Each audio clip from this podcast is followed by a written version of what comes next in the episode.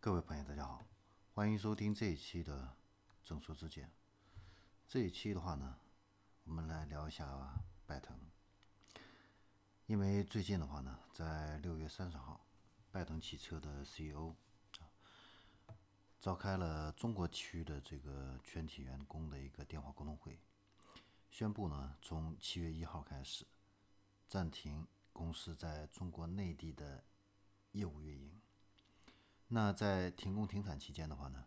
大部分的中国区的员工会待岗，只有一小部分的员工留岗值守，维持公司最基本职能的一个运转。那其中的话呢，中国区留守的员工的话呢，大概不会超过一百人。那生产研发的话呢，占百分之五十。此外的话呢，拜腾在德国和北美的办公室，根据当地的一个法律的话呢，已经启动了破产的申请程序。那北美和德国的办公室的话呢，分别呢是保留十个人。进入二零二零年，那这一家总部位于南京、总投资超过一百一十亿的国产造车新势力的话呢，迎来了它的一个。自然的一个时刻，甚至呢，在六月二十八号，央视的财经啊，财经频道的话呢，还专门报道了这个事情。那在此之前的话呢，拜腾因为 C 轮的融资计划破这个破产，导致他的一个资金链呢非常的紧张。之前的话呢，就多次传出他的一个降薪和裁员，还有工厂欠费停水断电这样的一个事情，啊。那现在的话呢，这一切的话呢，也都因为疫情啊而变得更加恶化。因为疫情的一个原因的话呢，很多的这个这个投资的话呢，不敢随便啊。再拿出这个现金啊，投到这个造车新势力，啊，但是造车这个事情的话呢，又是花钱特别巨大的这样的一个事情，啊，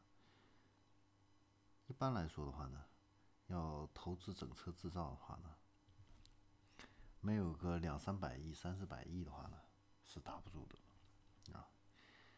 但是呢，现在在经济衰退、萧条的一个末期啊，又有这样的一个疫情啊，雪上加霜的话呢，这个就导致融资的话呢，变得十分的一个困难啊。所以说呢，拜腾呢，现在是倒在了黎明前。拜腾这款车的话呢，我还是比较熟悉啊，因为它在上海的话呢。本身就有这样的一个展厅在南京西路上，啊，它的那个展厅之前的话呢是 DS，DS 的一个展厅，啊，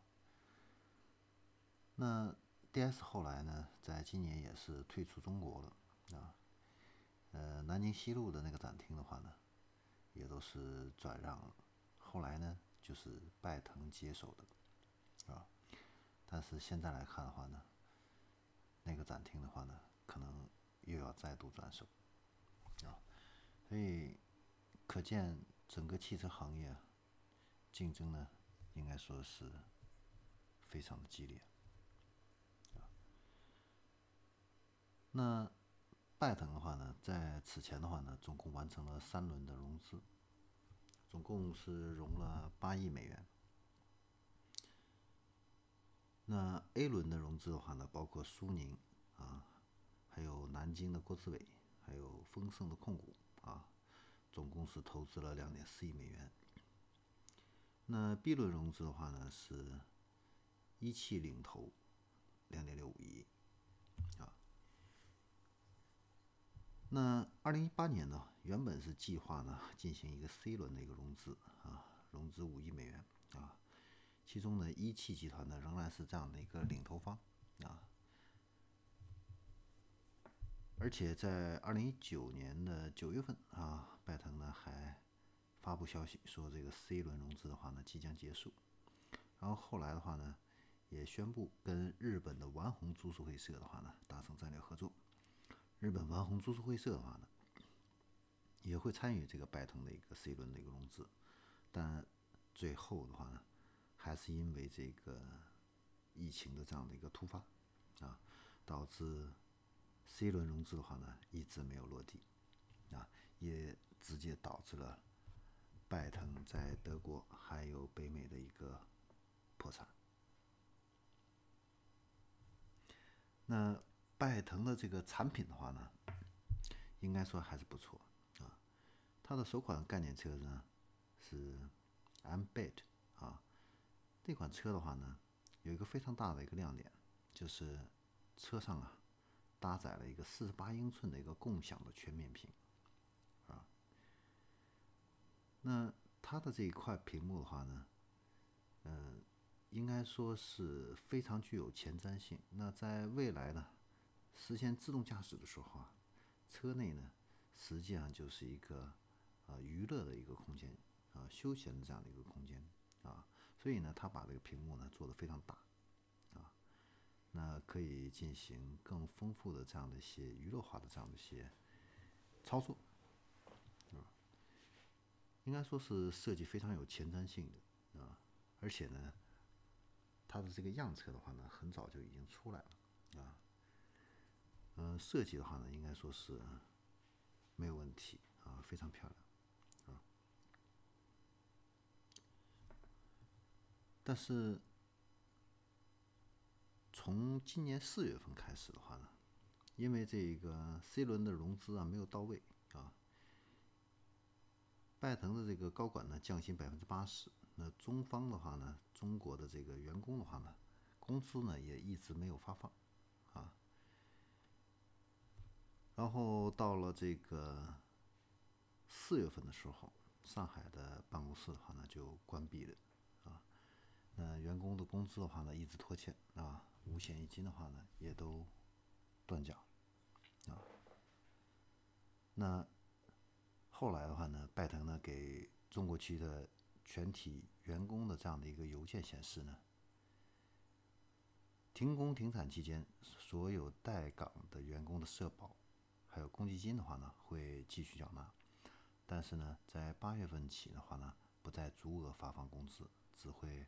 发放这样的一个生活补贴。同时呢，绩效奖金还有各类的一个津贴的话呢，员工的话呢也不再享有。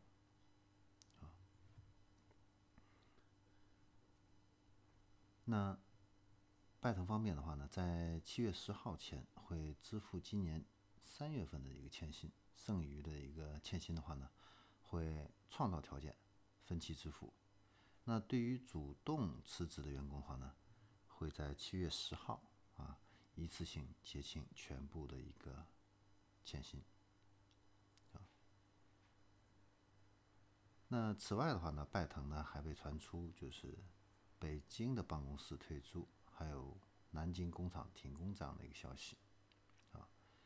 而且的话呢，他拖欠一汽夏利四点七亿的一个欠款，也快要到了还款的一个最后的一个期限。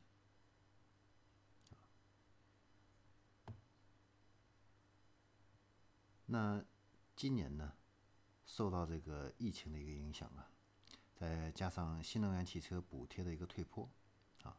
新能源汽车市场的话呢，今年是持续的一个下滑。那一到五月份呢，新能源汽车的一个产销的话呢，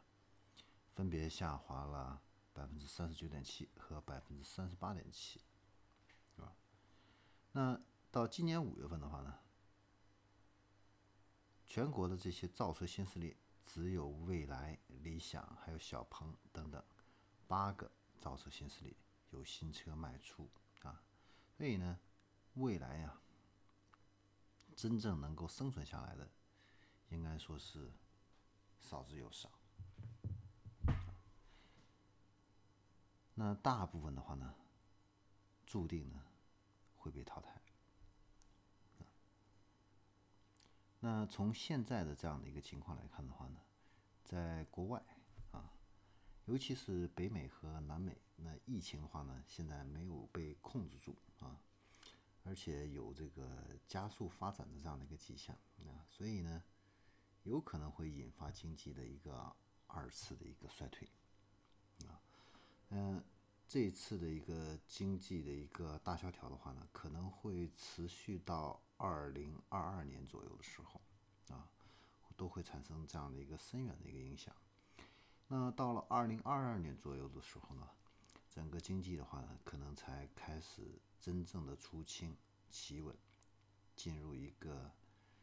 啊震荡整理的这样的一个筑底的一个过程，啊，那。经济的大繁荣什么时候才能够再次到来呢？啊，那根据过往的这样的一个经济周期的一个推测啊，那北美的话呢，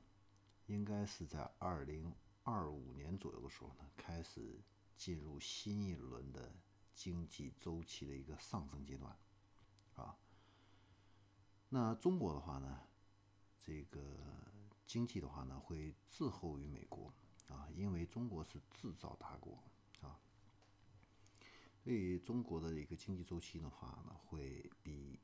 美国晚五年左右啊。中国的话呢，大约是在二零三零年的时候哈，会进入一个大的经济周期的一个上升的一个阶段，也就是说，二零三零年的时候啊，类似于我们在三十年前。两千年时候的这样的一个经济大发展的这样的一个阶段。好，那正这里是正说之见，那我们今天的话呢，就先聊到这里，我们下一期。